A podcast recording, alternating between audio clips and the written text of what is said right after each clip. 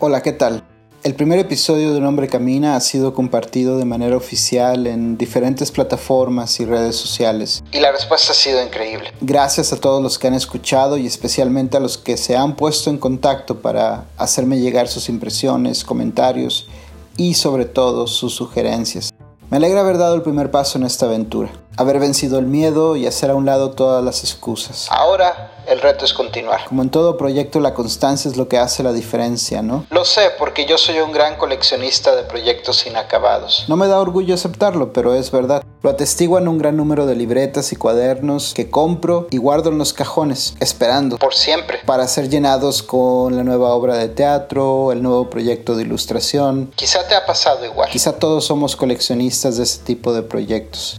Mi mejor amigo Y quien junto a mi hermano me introdujo al mundo de los podcasts. me hizo una muy buena pregunta. ¿Y para cuándo el segundo episodio? No tengo idea, fue mi respuesta. ¿Acaso hay que continuar? Supongo que sí. Así que era un gran esfuerzo para que cada lunes haya un nuevo episodio. Como bien dice el zorro del principito, es bueno volver siempre a la misma hora. Bueno, no dijo eso exactamente. Lo que él dijo fue, si vienes por ejemplo a las 4 de la tarde, a partir de las 3 empezaré a ser feliz. Haré mi mejor esfuerzo.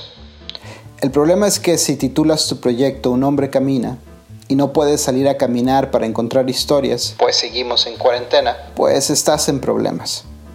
Así que no sabía realmente de qué hablar.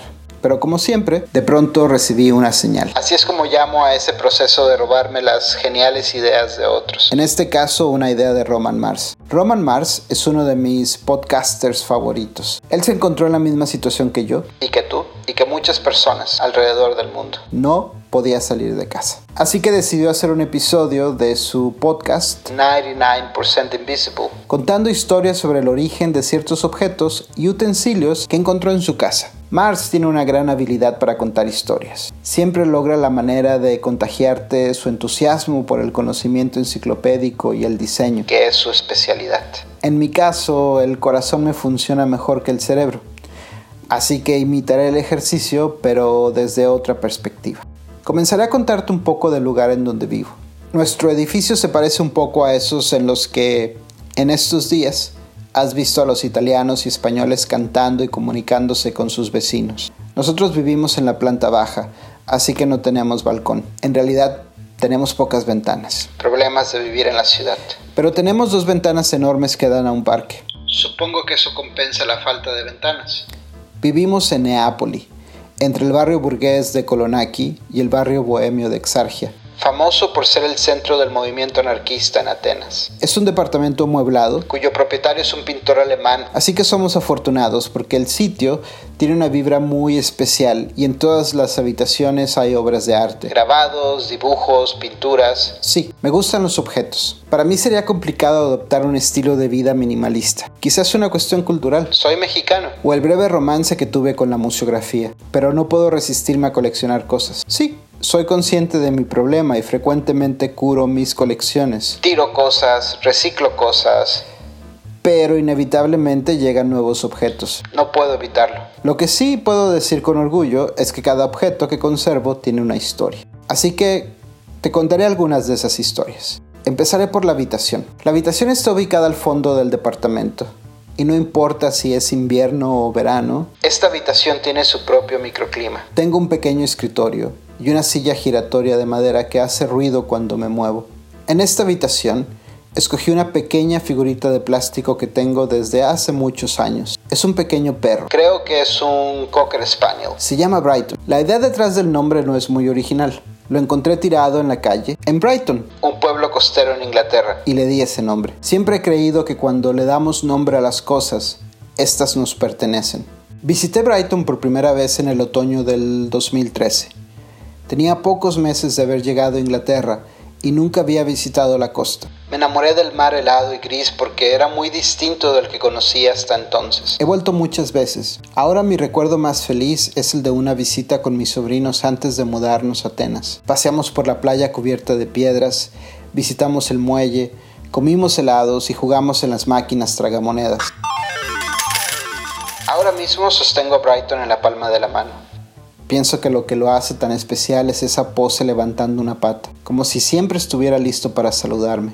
Brighton ha decorado los rincones especiales de todos los sitios donde he vivido. Ahora está en una repisa sobre mi cama. Es el guardián de las fotos familiares. Eres un perrito muy bueno, viejo amigo. Vamos ahora a la cocina. Toda mi vida en México fui un hijo muy mimado y salvo cosas muy simples, como el huevo con chorizo, que es mi desayuno favorito, nunca aprendí a cocinar. Pero en los últimos años, mis habilidades en la cocina han mejorado exponencialmente. es el hambre, diría mi nana. Pero yo estoy muy orgulloso. Ahora uno de mis pasatiempos favoritos es hornear. Así que paso bastante tiempo en la cocina. Mi objeto favorito aquí es una cuchara para servir Una de esas cucharas grandes. de peltre azul que me regaló mi mejor amiga en un viaje a México. Esa cuchara azul con puntitos blancos y negros me recuerda a mi infancia. Era la compañera fiel del jarro de barro para los frijoles. Es esa cuchara generosa que te servía el asado de puerco. Y ahora tengo una. No tengo asado, pero tengo la cuchara. Es la cuchara especial con la que sirvo el arroz rojo y los frijoles.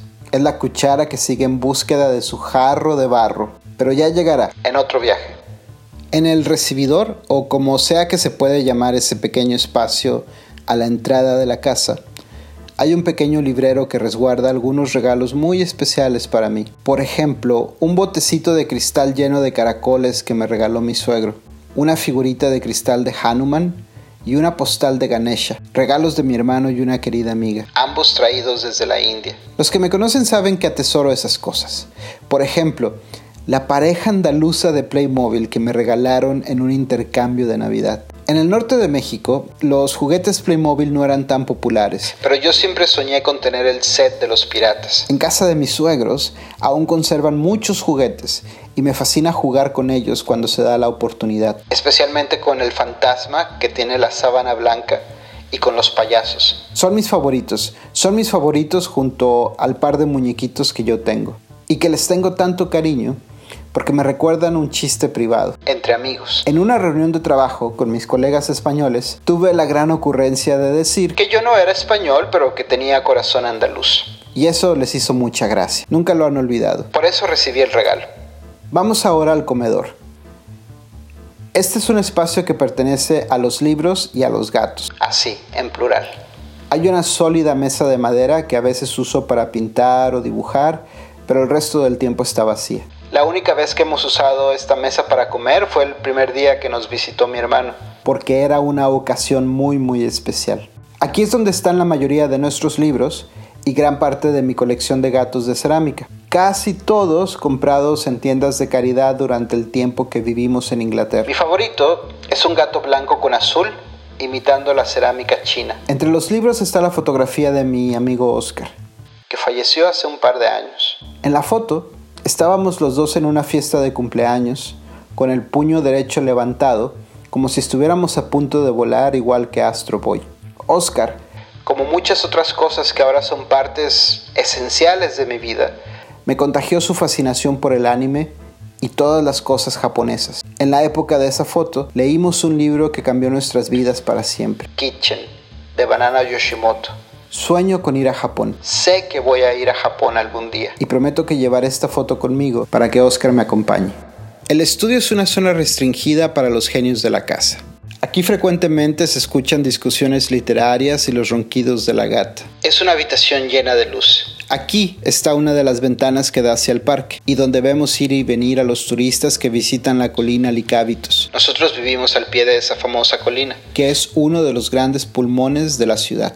En este espacio hay dos objetos especiales, la silla negra de oficina y Jon Snow. Empezaré por la silla. Esa silla nos ha acompañado a todas partes.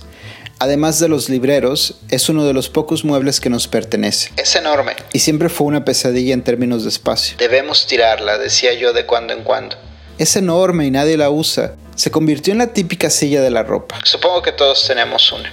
Cuando llegó el momento de la mudanza, Mi pareja la defendió a uñas y dientes. Así que la silla llegó hasta Atenas. Y ahora es uno de los lugares favoritos de la gata para dormir la siesta. Es muy divertido ver cómo espera el momento que se desocupa para ir a apoderarse de ella. Ahora que se acerca la primavera, le encanta dormir ahí a la luz del sol, en su silla. en su silla negra, esa silla que como dictado por el destino llevamos de un lado a otro para que le perteneciera a ella. El último objeto es un cuervo tallado en madera al que bautizamos Jon Snow. como el personaje de la serie Game of Thrones. El cuervo está sentado sobre una pila de libros y con sus alas sostiene un libro, Flying for Beginners, vuelo para principiantes. No lo había pensado antes, pero creo que de ahí vino la idea de la obra de teatro, cómo Harun aprendió a volar.